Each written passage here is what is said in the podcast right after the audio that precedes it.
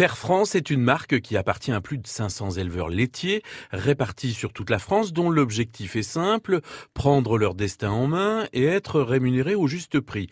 Sébastien Bréau à Vilaine-la-Juelle est l'un des 13 Mayennais producteurs de lait qui ont rejoint le projet. Il a mûri le projet dans notre tête de créer justement Fair France, le lait équitable, une marque qui appartient euh, donc aux producteurs et qui est gérée par les producteurs.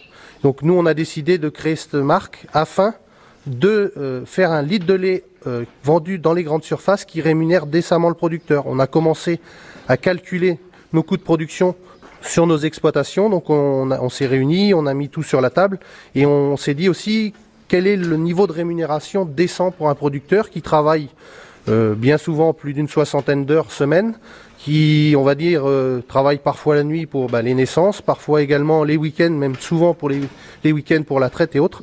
Donc on s'est dit, eh ben, avec ça, on va dire une rémunération décente, eh ben, c'est, c'est pourquoi pas 1500 euros, 1500 à 2000 euros mensuels.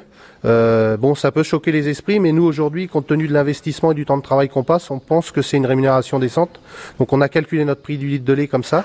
On est arrivé à 45 centimes, ce qui fait qu'après, on a ajouté nous les, les coûts de transformation, collecte, transformation. Également la distribution, puisqu'un magasin a besoin de vivre, hein, il a besoin d'avoir de, une rentrée d'argent pour payer son personnel, les structures.